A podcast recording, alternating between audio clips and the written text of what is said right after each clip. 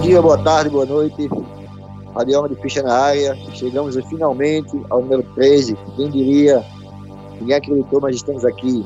Depois de um ano sofrido, um ano de muita multa, sobrevivemos, somos sobreviventes.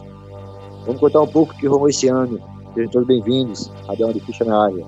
Aê! Aê! Episódio tá. 13. 2020 está acabando, não sabemos se agradecemos ou se a gente cancela o Réveillon e meio que deixa tudo como tá, porque nunca se sabe se 2021 vai ser 2020.2, né? E no ano muito louco como esse, começamos o Radial de Ficha, estamos aí há oito meses e eu acho que vale a pena fazer uma retrospectiva da, dessa história não só musical, mas da, dessa relação da gente com o programa e as paradas da vida aí que rolou nesse ano atípico para todo mundo. É, e o massa foi que é, o, o Radiola de Ficha serviu para a gente meio que como um, um ponto de, de suporte né, para viver essa pandemia. Então, acho que todo mundo naquele momento que sentava para gravar dava uma, uma, aliviada na pressão dos dias difíceis que foram esses dias iniciais de 2000, 2020, né? Assim, um ano que a gente praticamente viveu uma página da história. Não gostaria de ter vivido uma página da história, mas estamos aí. Nos livros de história a gente vai olhar e dizer aos netinhos, eu vivi essa parada. E o Radiola de Fischer meio que foi um, um momento massa, né? Foi das coisas boas. É, eu, eu penso muito que mesmo diante do caos, é, sempre tem algumas coisas legais e a gente está aqui hoje para falar da bagaceira e da parte boa desse aprendizado forçado que a gente teve em 2020, né, galera? Pois é, cara, eu lembro que lá em abril, maio, a gente até brincou assim, pô, final do ano, juntar todo mundo para fazer um ao vivo, todo mundo junto, não vai dar, velho. Só quando, quando vier a, a vaccination, né? Pra, é. pra todo mundo. Então vai ser final de 2021 esse episódio. Eu nunca estive tão ansiosa por uma vacina na minha vida. Tô sonhando com ela. É, e, e esse ano foi esquisito, assim, todo mundo tem, tinha plano, né, de assistir show, de lançamentos de álbum. Foi um ano, assim, que a gente tava esperando alguma coisa legal. Ah, alguns no campo profissional, no campo, no campo pessoal. E de repente a gente teve que lidar com a dureza, né? De você dar um freio na vida e não era nem recomeçar, nem repensar, porque não, a gente simplesmente entrou no estado de. de stand-by. É, stand-by mesmo, é, justamente. E basicamente a gente tá, tá reaprendendo a viver, né, velho? 2020 foi aquele ano que a gente entrou no meio da tempestade, né, despreparado. Sem o capote de chuva, sem sem a, a, forma de se proteger. E foi um ano que você foi perdendo a roupa no meio da chuva, sabe, no meio da tempestade. Foi um ano que basicamente tudo foi acontecendo rápido demais e de repente a gente tinha o pior do, do momento da saúde da, da humanidade em 100 anos com o pior governo que podia existir nesse momento, sabe? Com os piores governos, né? Porque se a gente for observar o, panorama nacional, não só a nível federal, mas a nível estadual, a gente estava no momento com os piores timoneiros para enfrentar essa situação, sabe? É tanto que a gente está vivendo essa patuscada que, que a gente está vendo hoje, que é, é triste e desoladora. Cara, assim, nesse, nesse período que a gente passou isolado, a gente sempre meio porque você percebeu, a gente usou todo o conhecimento que a gente tinha, que adquiriu durante toda a vida, saca? Eu não pensei, velho, que fosse tão difícil uma parada dessa assim. Mas igual o ensinamento que a gente teve na, na vida. A vida da gente foi tão sofrida, saca? A gente batalhou tanto durante a vida sobre as coisas que a gente gostava. Sóstens Edmar, carregando baterias, Sóstens lutando para aprender, para pegar uma máquina, saca? Lutando com a serigrafia. Todos esses ensinamentos véio, fez com que fossem criadas fugas na mente da gente, tá ligado? Era terapêutico se, se juntar para trocar ideia e ver durante a semana os posts da Magamei, fazendo histórias dela, os posts de sortes, continuando a fazer as coisas, sabe? Os posts de animar, indicando sempre uma coisa legal para se ver. Isso foi dando uma aliviada, saca? foi tornou a, a, a, viagem mais suave. Mas não foi fácil não, mesmo assim. Aqui o aqui em Pipa mesmo, que é uma cidade minúscula, vocês sabem disso, não tem estrutura de nada. Só que a cidade fechou do nada. Do, no, na sexta-feira tava tudo funcionando, no sábado a cidade tava deserta, velho. Eu, eu botei uma foto assim, eu nunca tinha visto a pipa em 30 anos que eu conheço desse jeito. E não é, velho. Em uma semana foram 40 casas a mais aqui. Tá, tá fácil, né, cara? Para uma cidade do tamanho de pipa, 40 casas é bem preocupante, né, velho? E não tem exame, não, meu. Não tem exame, não tem cadastro, não tem uma contagem rigorosa, sabe? No hospital. Você andando de moto, você tem total controle sobre o que você está fazendo. Mas um cara com um furgão do seu lado, não tem. Você não sabe se não tem um controle total do que está fazendo, saca? Meu irmão, faz oito meses que eu não vou comer canto nenhum aqui na pipa, velho. Saca? Eu não tenho coragem. Assim, eu tenho cuidado comigo, com minha mulher, com minha filha, saca? Mas as pessoas ao meu redor estão um pouco se fudendo, velho. Saca? A minha gerente ficou doente, pegou Covid eu vivi falando pra ela, bota a porra dessa máscara, velho. Ah, a máscara fica caindo, compra outra, velho. Não fica pegando, não fica levantando a máscara com a mão, tu pega dinheiro toda hora. Não bota a mão no. Porra, pegou Covid. Pois é, uma, uma das coisas, assim, é, desse ano, eu, eu, vou fazer um relatinho aqui da minha experiência, do, do, do, que eu vivi e do que eu imaginava que ia ser, sabe? Eu, eu como todo começo de ano, eu sempre faço os planos pro ano todo eu sou bem metódico com relação a, a, isso daí. E 2020 foi aquele ano que eu achava que ia recuperar de 2019, que foi um ano péssimo. Para o meu negócio não foi um ano bom, sabe? Veio, veio 2018, um ano de política, que nunca é um ano legal. 2019 foi um ano completamente atípico para os negócios. E eu esperava que 2020 fosse o ano da recuperação. Assim, não por acreditar em, em nada desse governo aí, mas por questão de arrumação do, do, do terreno, né? Como, como se fala em, em, economia. E eu tinha planejado o ano todo, cara. Eu estava com planejamento fechado para o ano todo. E de repente, quando eu me vi em março, ah, na perspectiva de fechar tudo, para mim foi um impacto. Eu já estava meio assustado. Em janeiro desse ano eu não viajei. Assim, fiz uma viagem curta. Fui para Barra de Mamanguape, que é uma praia aqui da Paraíba, aqui próxima e já fui meio assustado. Eu não fui relaxado para a praia. A gente foi, acampou, mas naquela assim de ficar meio, meio temeroso, escutando as notícias que estavam rolando lá da China, do que estava acontecendo na China. E minha filha, no, no período de fevereiro, ela estava no Uruguai e foi quando começou as primeiras mais notícias, sabe, de, do que estava acontecendo. E foi quando a gente meio que, que começou a se assustar.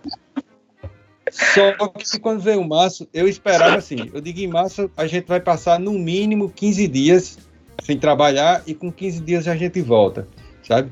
E desses 15 dias, cara, assim, a reserva financeira a gente se prepara para a intempérie, mas a reserva financeira que eu tinha com 105 dias de, de pandemia foi-se embora, velho.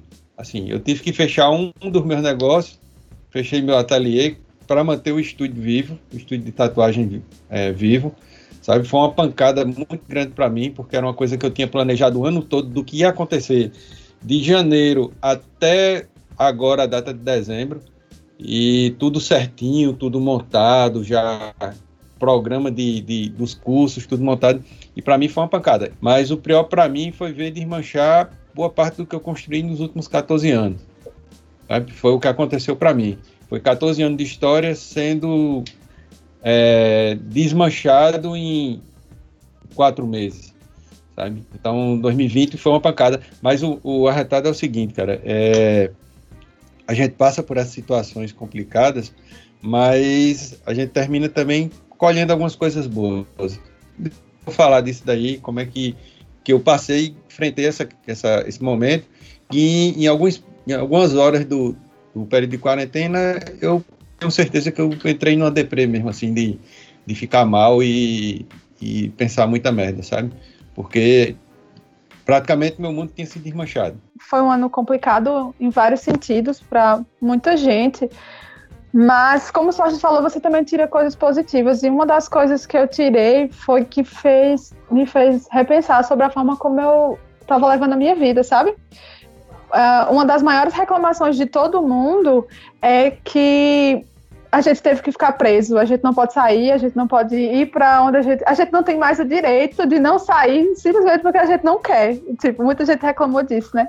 De que eu quero ter o direito de escolher ficar em casa, porque agora você não tem mais esse direito, você é obrigado a ficar. E a maior, uma das maiores reclamações é essa: você não poder sair quando você quer, para onde você quer, tá sempre tomando diversos cuidados, máscara e tal. E aí eu, eu parei para pensar que como às vezes na vida, involuntariamente, a gente meio que se coloca num lockdown, sabe? E eu sempre fui uma pessoa assim que eu prezei muito pela minha liberdade, pela uh, pelo meu ir e vir. Sempre quem me conhece sabe que eu gosto muito de viajar, de dar rolê e tal. E eu vinha num, num processo que, por causa de trabalho, eu estava me colocando há três anos num lockdown de que eu sempre me via naquela situação de querer ir em algum lugar, mas uh, ter que fazer milhões de cálculos, porque eu sabia que de segunda a sexta eu tinha que estar batendo ponto num lugar. E, e eu nunca quis isso para minha vida e eu, e eu parei para perceber que eu estava vivendo isso há três anos e sem nem perceber que eu estava me colocando, me obrigando a ficar num lockdown na minha vida, de ter que, tá entendendo? Só viajar quando tivesse feriado. E se precisasse ir em algum lugar, tinha que pensar que no outro dia, tal hora, eu tinha que estar no trabalho. E eu nunca quis isso pra minha vida. E fazia três anos que eu tava nessa. E assim, sem realizar que não é isso que eu quero pra minha vida, sabe? Então, essa história fez eu repensar muito o que eu vinha fazendo da minha vida, que definitivamente não é isso que eu quero, e me deu força para exatamente mudar, tá ligado? Essa situação. E uma, da parte, uma das partes é, boas do lockdown é que daí, é, e de outras coisas também que aconteceu, como por exemplo, vários cursos online surgiram, muitos cursos gratuitos, inclusive. Então, é, eu entrei nesse processo de aproveitar esse momento que está todo mundo stand, meio que em stand-by, né? As coisas estão funcionando, mas querendo ou não, tá tudo meio que em stand-by mesmo. Aproveitar esse momento como se fosse. Sabe quando você quer muito que a vida pause para você resolver alguma coisa e só der play depois de um tempo? É mais ou menos como se fosse isso, tá ligado? Eu aproveitei esse momento meio que de pausa, de stand-by, para organizar as coisas para que quando uh, tiver vacina e meio que as coisas voltarem ao normal, eu poder sair dessa, tá ligado? Eu ter condições de, de sair daquele lockdown que eu me coloquei há três anos e que eu venho vivendo sem nem perceber. Então foi muito bom para isso, não só para eu atentar nisso do tipo, epa, não é essa a vida que eu quero para mim, como também de ter tempo para me organizar para sair dessa vida sem sem ter muito problema, tá ligado? Sem correr muitos riscos, nem chutar o pau da barraca de uma vez e fazer alguma besteira. Eu também fui mais ou menos nessa linha, né? Eu moro em Teresina há três anos, eu, minha esposa e duas filhas, então a gente se viu 24 horas no apartamento, todo mundo com cuidado, todo mundo buscando aqui os quatro da melhor forma de estar junto, de, de, de, de se curtir, de curtir esse momento em casa, vendo filme, lendo, escutando música fazendo pão, que a gente começou a fazer pão. Acho que todo mundo começou a fazer pão esse ano. Minha esposa está fazendo uns pães aqui top das galáxias. E em relação ao trabalho, eu já tinha um modo de trabalho que me permitia trabalhar de forma remota, não precisava estar no escritório. Eu fiz uma conta rápida. Em 2019, eu fiz mais de 48 embarques. Uma semana eu passava em Teresina, uma semana viajando. Então, foram mais de 48 embarques. E esse momento também serviu para dar esse pausa aí, né, que, que, que Magali falou. Passou todo o trabalho para home office. É, a gente reservou um lugar aqui em casa para que eu fique o dia inteiro. Realmente, literalmente, eu trabalho. Claro que tem umas reuniões que a gente participa de bermudas, descalço, de camiseta. Ninguém tá vendo, tá tranquilo, dá para fazer isso. Mas serviu para repensar muita coisa assim também e, valorizar muita coisa que às vezes você deixa escapar, né, durante um período que você vai no piloto automático ali, as coisas estão funcionando e você tá gostando e tá fluindo a vida e você meio que deixa, você não repensa tanto isso, né? Eu acho que esse ano foi um ano de muita reflexão, acabou virando um, um ano de muita reflexão.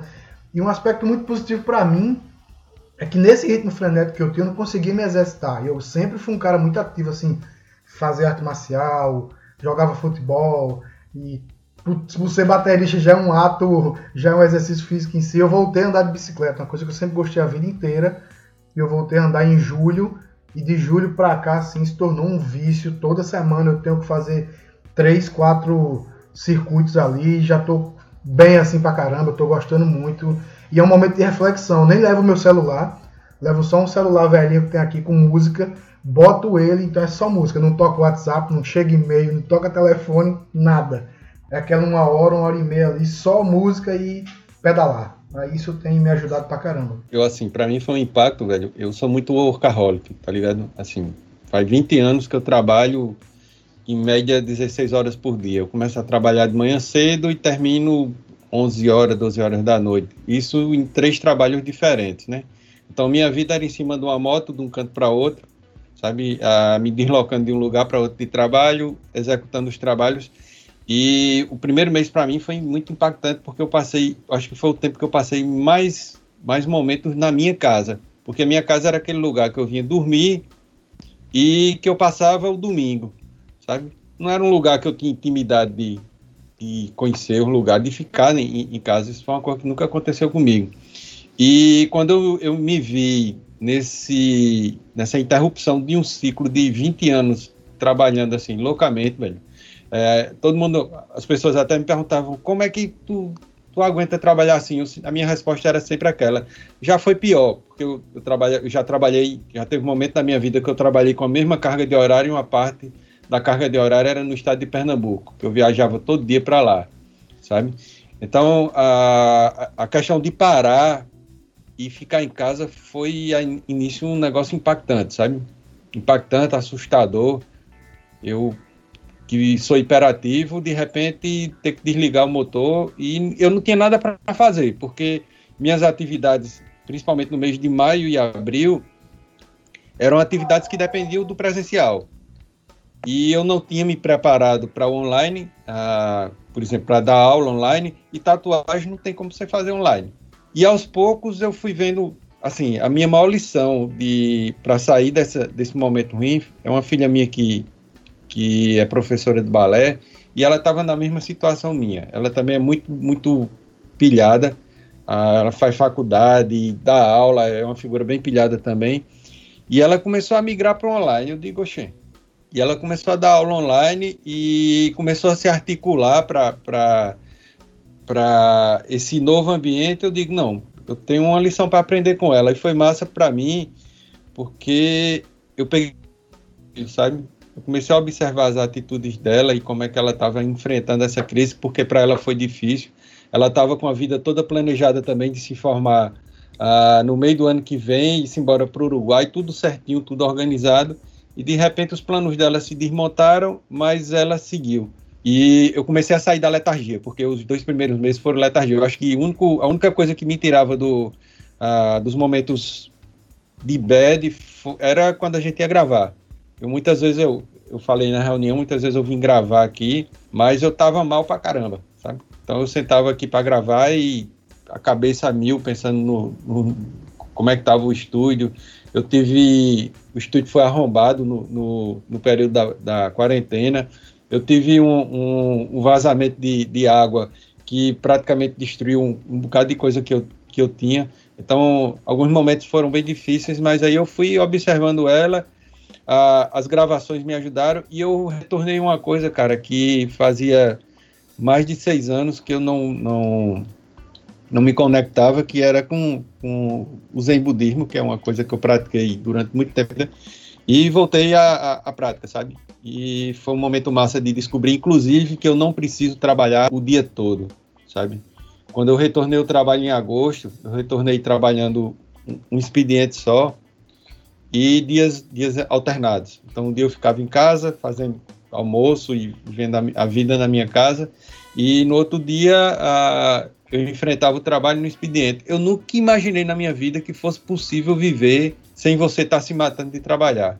Muitas vezes eu saí, eu saía do estúdio na madruga, sabe, uma hora da manhã, E para mim aquilo era o normal e eu não, não, não conseguia pensar no mundo onde eu pudesse trabalhar menos, sabe? E tá vivendo, cara. E eu tô conseguindo viver trabalhando menos. E para mim, a grande descoberta da, da, da quarentena foi isso. É de que é possível você conseguir tocar uma vida tranquila sem se matar, sem tentar ser o 100%, que é aquele discurso que a gente tem eu, eu, eu sou de uma geração que foi muito influenciada pelo discurso do empreendedorismo e daquelas babaquices tudinho de que você tem que ser 100%, você tem que ser produtivo. Fez parte da minha formação. Eu tenho, eu tenho uma, uma especialização em, em, gerência estratégica e foi uma coisa que bateu muito na minha cabeça a minha vida toda. E eu comecei a perceber que era tudo balela, tá ligado?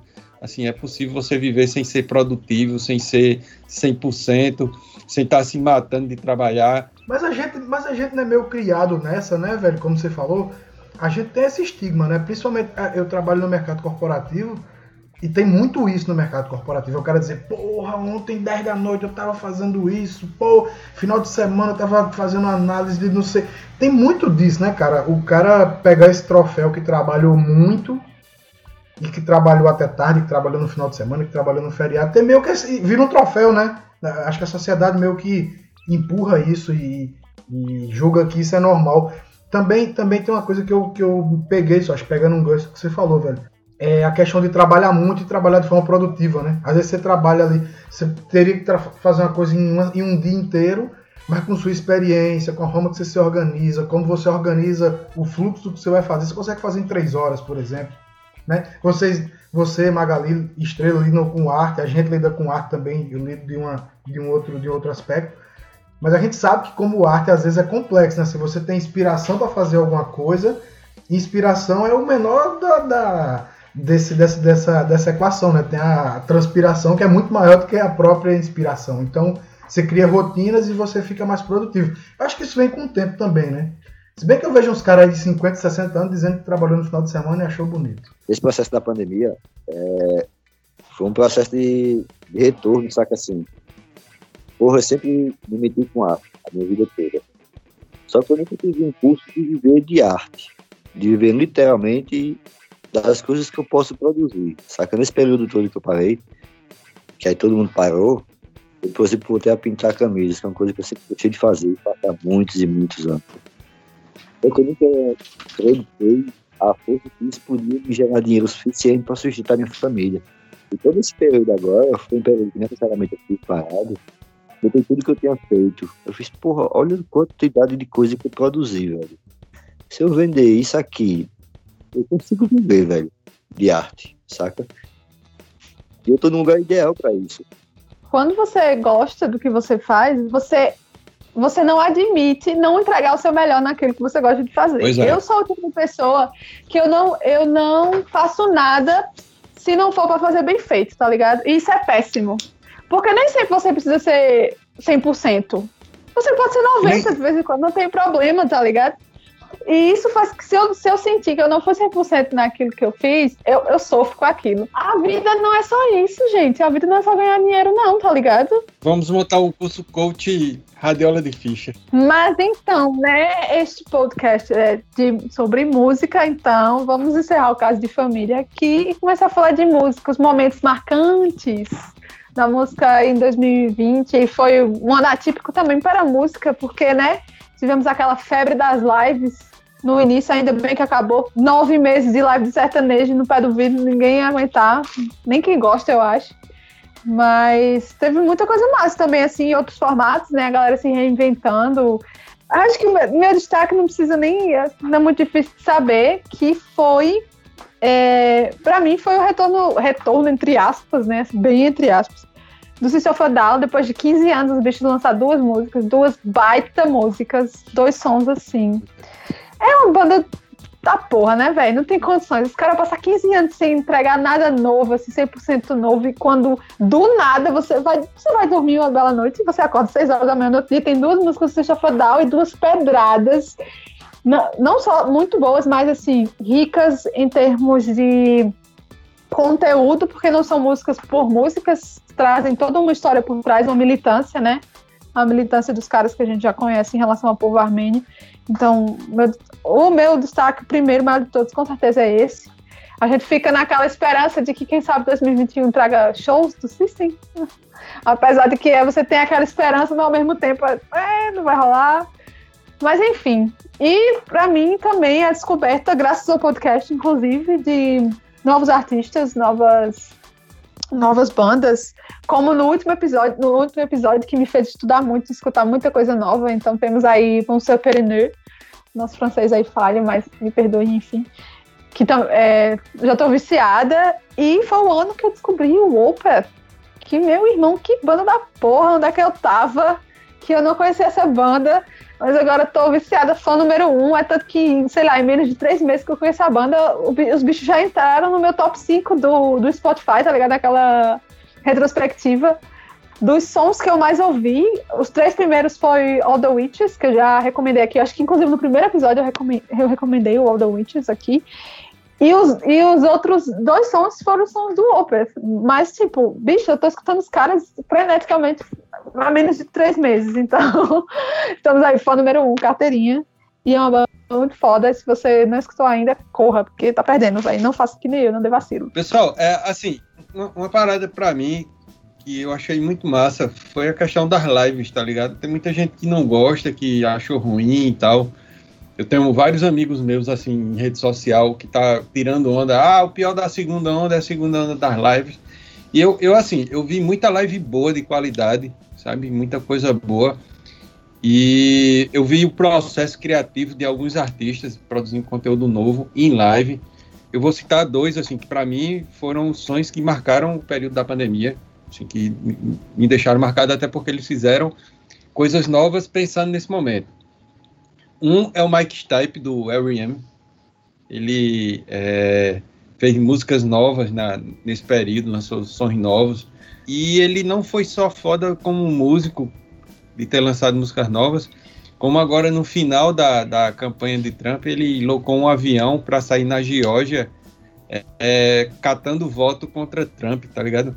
Assim, para mim foi um, eu já gostava dele, já achava ele. Ele é da Geórgia, né? O R.E.M. é, é da Geórgia.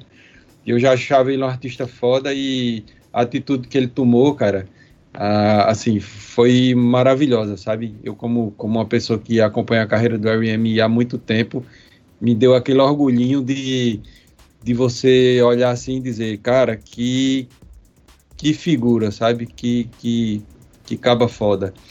E outro processo para mim que foi muito bom uh, de acompanhar foi o processo do, do álbum, de construção do álbum Mi Bien, que é do La Triple Nelson, que vocês sabem que é uma banda que eu gosto pra caralho. E eles lançaram o álbum agora essa semana, certo? E o Christian Gary, ele veio desde o início da pandemia costurando o processo desse novo álbum, em lives, cara. Isso foi muito massa. Ele fazia as composições e ia mostrando para a galera, chamando convidados. Teve uma live muito, muito arretada que eu assisti logo no começo da pandemia com uma figura chamada Papina de Palma, que é uma, uma cantora também do Uruguai. E uma das músicas que, que ele apresentou nas lives, aliás, algumas das músicas que ele apresentou na live em processo de construção, meio que ensaio, ainda meio enganchada, foram é, incorporadas no álbum novo, sabe? No, no MIBN, que tá lindo, velho. Tá maravilhoso, assim. Um álbum que acho que transmite muito a sensação do que foi esse período que a gente viveu. Então, os destaques musicais para mim são Mike Stipe. Escutem essa música. No Time for Love Like Now. Eu acho que ele fez umas três ou quatro versões dessa música. A mais massa é a primeira, que é naquele momento que ele tá intimistazão depressivo, tá ligado? Fechado dentro de casa e só com uma bateriazinha eletrônica e um, um sintetizador. É lindo, velho, é lindo. E Mi Bien do La Triple Nelson, acho que foi a, a, trilha sonora também fantástica desse período, sabe? Ah, outra coisa também foi a surpresa do Pearl Jam, né? Que lançou música nova aí no meio desse, desse tumulto e mostrando que os caras não estão para brincadeira, sabe? Que os caras são gente de verdade e que conseguem incorporar o espírito do seu tempo. O Biodian nunca brinca, né, velho? crer, teve o, teve o, teve o Gigaton, foi já, meu Gigaton também. Tô, Teve o Gigatão e a música agora, né? Mais recente, né? É, foi porque essas duas músicas, as mais recentes, não são do Pearl Jam, né? São do Ed Vedder, separado. Hum. Mas agora que eu realizei que o Gigaton foi esse ano, pô, foi no início do, do podcast. Será? Meu irmão, a gente tá no hiato, assim, de vida, que eu nem me toquei que os bichos lançaram o Gigaton esse ano, tá ligado? Pode crer, é, realmente é um destaque, porque o Gigaton, assim, é uma parada, eles chegaram com um som bem diferente do que eles vinham fazendo, né? Muita gente, inclusive, nem gostou uma parada meio sintetizada em algumas músicas. É, e mas muito bom o álbum dos bichos mesmo. Uma das minhas bandas favoritas da vida, é, que é o Sepultura. Eles lançaram o quadro esse ano que assim, para mim foi o disco do ano e acho que é um dos melhores discos da carreira de Sepultura ali, claro, tirando aqueles clássicos na era Max Cavalera, o AD, o Roots, o Man After Man, o Arise, mas esse quadro, assim, ele elevou um nível, ele, ele botou o sarrafo assim muito alto e o mundo descobriu que o Brasil é um celeiro de excelentes bateristas, né? Eloy Casagrande, ele parece um cara que veio de outro planeta. Mostrão. Velho, ele, ele tem muito... Ele é muito musical e ao mesmo tempo muito técnico e muito criativo. Então ele mistura esses três lados aí e ele tem uma contribuição muito foda no, no quadro. O quadro do Sepultura é fantástico. E uma banda favorita da vida, assim, uma das bandas favoritas da vida, que é o Black Sabbath. Teve uma brincadeira que o, um cara que fez um pseudônimo chamado Milton Keynes, ele fez um documentário no, no, no YouTube falando que o Black Sabbath roubou um disco dele 50 anos atrás e transformou esse disco dele, que seria um disco de jazz, no primeiro disco do Black Sabbath. Claro, isso tudo é uma brincadeira. O Milton Keynes é o pseudônimo que Adam Wakeman, filho somente do Rick Wakeman, usou para fazer esse projeto que se chama Jazz Sabá. E é assim de outro universo, cara. A versão que as versões que ele fez para as músicas é muito legal. No documentário aparece Mark Ramone, aparece o Mike Borden do Fate No More, aparece o cara lá que eu vou esquecer o nome agora do baixista do Royal Blood. Os caras dando depoimento, falando que escutavam, já ouviu falar que esse disco foi roubado, que o Black Sabbath roubou as ideias dele e tal. Então, além de ser divertido, musicalmente eu achei muito foda. E eu gosto pra caramba do Black Sabbath. Eu vivo procurando cover, versão. Eu tinha uma playlist do Black Sabbath só de bandas que fizeram cover do Black Sabbath que tinha 4 horas. Aí eu apaguei porque tava ficando maníaco o negócio já. Então eu dei um tempo. Tu falou aí de Sepultura, vale lembrar também que em 2020, depois de 20 anos, o Max Cavaleiro enfim tirou aquele thread dele, foi uma parada icônica também, todo mundo ficou, e outra que coisa, que é isso, brother? Eu ia falar dele também, Magali, que foi o ano que ele se posicionou politicamente, né? Porque ele era meio chuchu no período lá de 2018, ele não falou nada, e foi o ano que ele abriu o verbo e falou politicamente. Eu digo, finalmente, Max, você falou alguma coisa Bom, já puxando esse gancho de Max, Sepulcarto, né? Que rolou durante a, as quartas-feiras, as lives de Sepultura, que foram. Bom demais. Tiradas. É, eu conheci o, o disco quadra através da live, sempre traziam vários convidados, velho, cada convidado mais fora que o outro. Foi uma coisa que, bem interessante, que eu nunca tinha visto esse tipo de formato. E eles conseguiram fazer uma coisa diferente no meio de Samupura, sabe? colocar músicas novas, fazer músicas antigas, tocar versão, tocar música acústica, tocar e ver a qualidade musical de cada um, cara, assim, individualmente, sabe? Os caras são tão muito afinados entre eles. Esse baterista novo, como eu tava falando, meu irmão, ele debulha assim de um jeito que o moleque velho arrepia de, um, de uma forma que é massa, ele tem uma pegada boa, sabe? Uma pegada estigada. Acho que foi o sangue novo que faltava no, no Sepultura, talvez. Só que ele deu essa estiga de cara botar por, mais pro underground. Isso foi a parte legal. Outra coisa que eu vi e achei do caralho, velho, e fiquei muito impressionado foi com o João Gordo, do Ratos. Todo o movimento que ele fez durante toda a pandemia, saca?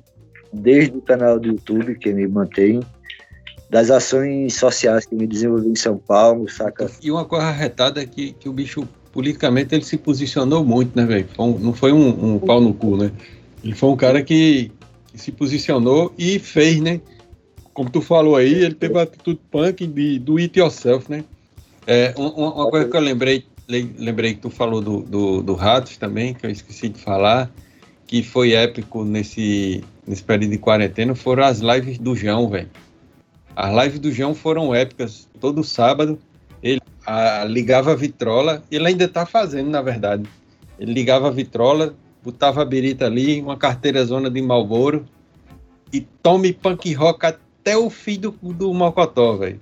Foi um negócio bonito, cara. Eu, eu, acho que também foi um momento épico da, desse período da, da pandemia. Foi João, do Ratos, e a live do Ratos, que foi foda, velho. Eu acredito que a gente terminou tendo um contato mais pessoal com os artistas, né, cara? Com as histórias da live, porque a gente, a gente como, como tu falou, Estrela, eles, eles não têm esse costume de utilizar as redes sociais como um, uma ferramenta de, conexão com, com, o público. E a pandemia colocou eles nessa, nessa posição de, de ter que se expor, de ter que se apresentar, na, se aproximar do público. E meio que ficou meio que aquele, aquele brother que faz uma live tocando um som, tá ligado? E é uma, uma parada assim, que para mim é, representou um pouco mais de intimidade com o artista, sabe? De entrar no mundo dele, no mundo privado dele. Isso foi, foi muito bacana, cara. Foi uma coisa interessante que a, que a gente viveu nesse período. É, live assim é massa, porque você vê que é uma parada genuína, né, e tal, espontânea. Mas quando eu falo, por exemplo, quando eu reclamo que era muita live, não sei o quê, eu tô falando, por exemplo, aquelas lives que tinha, que a galera fazia, mas por é. trás era 300 pessoas entre galera trabalhando, convidados, servindo cerveja, galera sem máscara e fazendo uma aglomeração.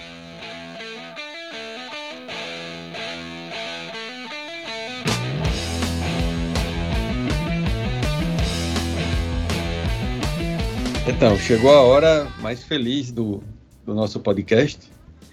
Atenção, senhores, se você for contra esse governo, por favor, aperte o botão pause porque a partir deste momento estaremos falando muito mal da porra desse desgoverno. Então, galera, assim, é, com relação, a gente falou de coisas boas, falou das experiências que a gente viveu e tal, dos sonhos que a gente escutou, são as coisas bacanas, mas radiola de ficha sem pistolar contra a bagaceira que a gente está vivendo, contra esse universo distópico. Hoje eu estava falando com um amigo meu, das antigas, amigo do Estrela também, Sérgio Melo, que eu fiz uma tatu na filha dele, velho, tô ficando velho.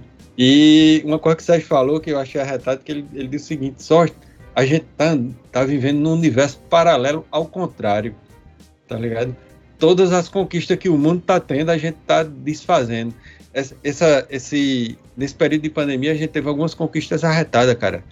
E eu considero conquistas foda de, por exemplo, Organização Mundial da Saúde considerar a maconha uma parada medicinal Cara, isso é civilizatório, velho. Isso é, são coisas civilizatórias. Esses movimentos que, se, que tiveram com relação Black Lives Matter, a várias outras coisas bacanas. A gente viveu também uns momentos políticos muito interessantes. Mas aqui no Brasil, o, enquanto o mundo está expandindo, a gente está contraindo, tá ligado? A gente está aí vivendo o universo negativo paralelo, atrasado e retrógrado sabe? O mundo todo se transformando, recebendo coisas novas, novas informações, e a gente só, só recebe porrada por quê? Porque vocês votaram errado pra caralho. Vocês votaram no inepto, num caba sem capacidade de governar, velho. Sabe? E um cara que a gente tá agora no dia 8 de dezembro, 9 de dezembro, e não foi aprovado o orçamento de 2021, que é o mínimo que um Estado civilizado deve fazer, afora todo o atraso que a gente está vivendo enquanto sociedade. É porque estava muito ocupado organizando, inaugurando a exposição da roupa dele e da excelentíssima primeira-dama quando foram ter a posse, assim, né? As prioridades, minha gente. Como se alguém tivesse interesse em ver aquela merda, né, velho? Exatamente. Assim, né? Prioridades. O mundo correndo atrás de vacina, meu Deus, vamos vacinar o povo, porque segundo o ano da pandemia, não sei o que, tá lá. O cara não tem plano de nada para nada, absolutamente nada. Aí vai inaugurar a porra de uma exposição com, com duas roupas, de um negócio que foi há um ano atrás, tá ligado? Assim, sei lá, quando ele morrer, de preferência de uma forma bem trágica, assim, bem dolorida, aí daqui a uns 30 anos, aí o cara faz uma, uma exposição dizendo, não, essa miséria aí, como é que foi? Sabe aquela época desgracenta? Foi essa roupa aí que começou. Aí, beleza, mas foi um ano, pô. como está naquela roupa e ele tá abrindo molesta de exposição. Eu não absorvo mais essas coisas, porque senão eu vou, ó, pirar, vou. Eu não saio viva dessa pandemia, não, meu amigo. São nove meses sem viajar, sem sair de casa, sem ir para um show. Se eu for ficar focando nesse negócio aí, é da vez que eu vou pirar de vez, vou fritar e nunca mais volto mais, não. Cara, acho que a gente nunca viveu um momento que foi um desastre administrativo tão grande quanto é esse agora, cara. E o pior, sabe? Já que a gente tá no momento pistola, eu tenho que dizer isso. Pessoal, vocês sabem quem eu tô falando. Parem de defender político, velho. Isso é ridículo. É ridículo abrir uma timeline de um Twitter, de Instagram e ver vocês defendendo político. Isso é ridículo para você. Como é que você vai mostrar um dia pra um filho teu que tu defendeu um negócio como esse, cara? E assim, o cara sabe que tá errado, vê que a gente tá no desgoverno, mas o orgulho é tão grande que ele fala que bate no peito que você é o melhor presidente que o, que o Brasil já teve, velho. No mínimo é tu querer tirar pra otário, né? Assim, se tu quer fazer alguma coisa comigo, me leva pra comer um sushi, pra tomar um vinho. Mas querer me fuder desse jeito aí, sendo burro desse jeito, é foda. E, velho, eu acho que é o pior desastre administrativo que o Brasil já viveu, esse cara. Há dias atrás, os caras estavam compartilhando. Ah, o, pro, o, produto interno bruto do Brasil cresceu tantos por cento. Aí o cara não sabe, não entende o que é produto interno bruto, né? Para começar. Claro, o dólar tá lá na puta que o. né? É claro que o produto interno bruto vai aumentar porque a galera tá exportando para um. Né? E deixando a gente aqui pagando arroz a, a sei lá, 30 conto, 5 quilos de arroz, né?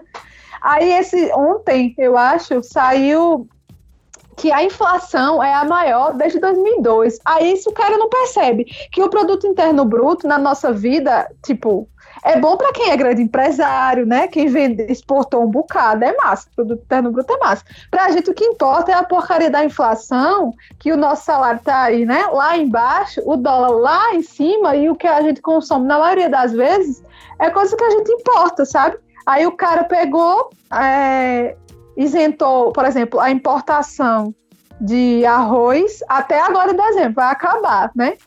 a partir de janeiro não tem mais essa isenção no imposto, ou seja, vai voltar a aumentar.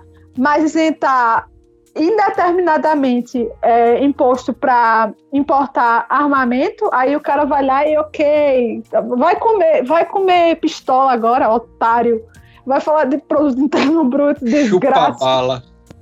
Vai é, chupar bala. Faz arminha que a, que a gasolina volta para 2,50. Mas a gente já vê o suorzinho descendo assim pela têmpora, é, sabe? Dizendo é. que pela boca tá saindo uma coisa, mas por dentro tá assim, eita, que eu tô é muito do lascado agora. Seu Jair, que eu, eu chamo seu Jair, porque seu Jair, assim, é o pejorativo do pejorativo de um um velho idiota que não faz nada na vida, então eu sempre chamo ele de seu Jair. Seu Jair na frente com aquela cara de, de otário que ele tem, assim, é uma imagem de Bosch, tá ligado? Daquele pintor medieval tem um é bocado um novo de, tríade de, de é, Tem um bocado de livro atrás, aí Bolsonaro na frente com aquela cara de otário, o Cabo com a sanfona e Paulo Guedes com a cara de sofrimento. Bicho, é, é barroco, é medieval, sabe? É uma das coisas mais decadentes. Agora a parte triste é o seguinte, é você olhar e dizer, caralho, esses cabos aí tão, são os políticos que estão comandando o país, sabe? Velho, é triste. Já imaginou dar aula e explicar esse momento para alguém, velho?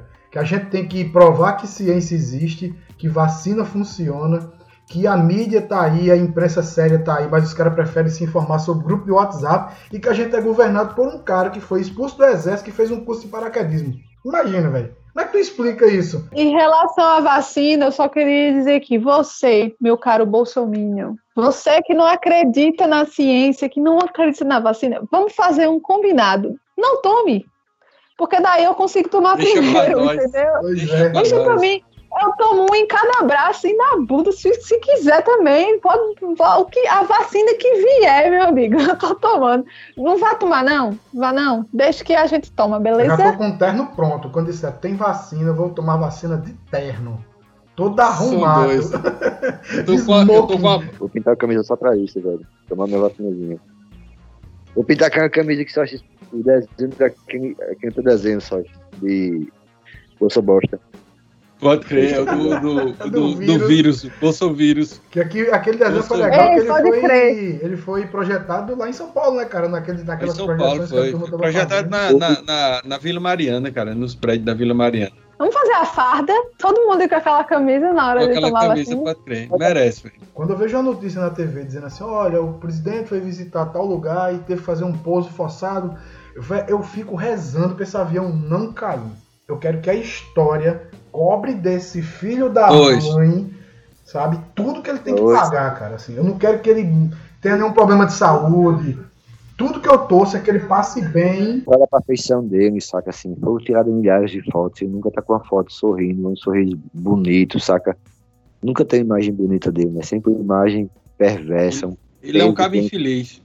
E tu já É, viu o Demônio Bonito? morde, saca? Isso é um. Só se for. Lucifer da série, lá da Netflix. Só aquele, aquele é bonito. Mas de resto, é tudo um bafamé, velho, troncho mesmo. Não, mas assim, você vê quando a pessoa. Você vê, um é um homem feio, FHC é um cara feio, o outro. Marcos Maciel é um cara feio, Enéas é um cara feio. ligado. Ele carrega um peso na vida, nas costas dele, velho. 180 180 mil almas, velho. Ninguém, ninguém tem noção do que é isso. Esse peso, sabe?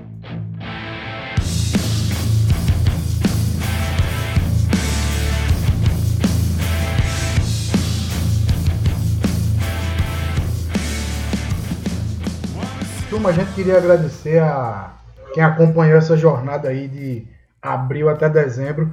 Isso não é um, isso não é um bye bye não, tá? No que vem a gente tá de volta aqui, mas é porque a gente tá fechando um ciclo aqui com o último episódio do ano e queria fazer esse apanhado todo, queria pistolar, falar da pandemia e tal.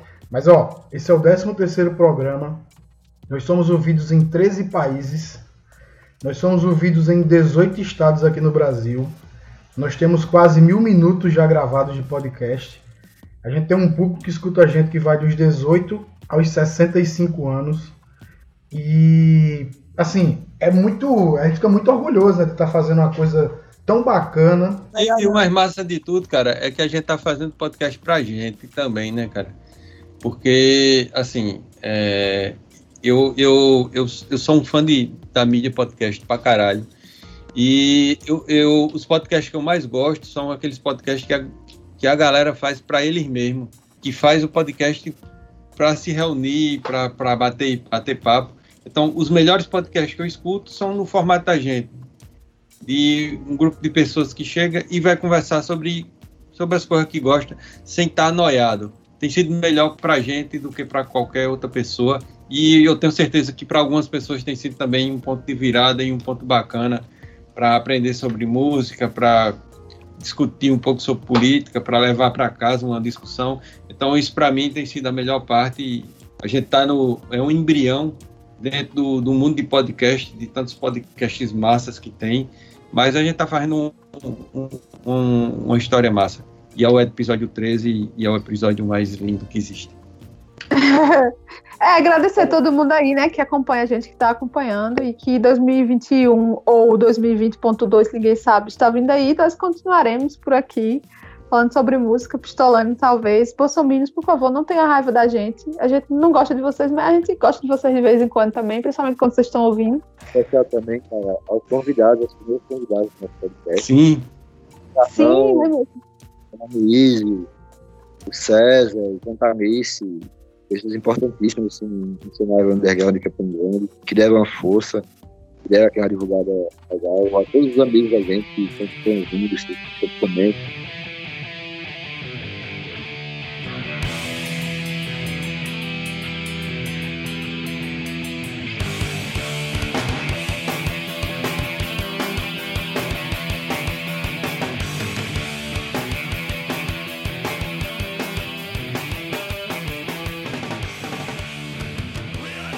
É, só para finalizar, a, a gente tem aquelas velhas dicas de fim de ano, né? Para é necessário. Eu posso começar com duas dicas bacanas para curtir o seu Natal em família, logicamente com sua família. Não vá para casa dos seus pais, não vá para casa de, dos outros. Se for, vá com segurança, com máscara, equipamento respirador e todo o equipamento astronáutico necessário para você não levar o vírus para ninguém. Mas eu Leva tenho o gato de Sóceres. álcool em É, gel. leve álcool em gel para passar álcool em gel em todas as pessoas. Ah, e minha dica são duas para a gente fechar. É, uma dica é uma parada que foi lançada hoje, Amarelo do Emicida na Netflix. Eu ainda não assisti, vou assistir ah, amanhã. Ah, e eu acho que é uma parada massa porque foi o melhor disco de 2019. Um artista foda que fez muitas lives massa. A última live ele fez agora há duas semanas e é um cara que eu admiro, que é um cara que pensa a questão racial de uma forma consciente, sem ódio e de uma forma que eu acho bacana. Então, Amarelo é minha dica no Netflix. E a minha outra dica é de uma inglesa que canta tango argentino moderno, chamada Delfina Chebi. Escutem essa guria, o som é muito foda. É, ela pega clássicos do tango e transforma em música moderna. Fica a minha dica para vocês curtirem a noite de Natal e fazerem aquela live marota com sua família pelo Zoom ou pelo Meet. Só não toque Simone, porque quando ela perguntar, então é Natal, o que você fez? Vai bater aquela bad, porque ninguém fez nada esse ano, brother. Só ficou em casa, assistiu live e foi o que deu. E vocês aí, duas dicas para finalizar? Minha dica é o Jay Saba. Eu falei anteriormente. Dei uma buscada aí. O Jay Saba tem um documentário bem bacana contando essa brincadeira. E tem um disco que vale muito a pena para ouvir na noite de Natal, tomando um vinho. Contanto que faça com responsabilidade e não se informe pelo WhatsApp, tá uma maravilha. É, já que a gente tava falando de política e de como votar errado e tal, não sei o quê.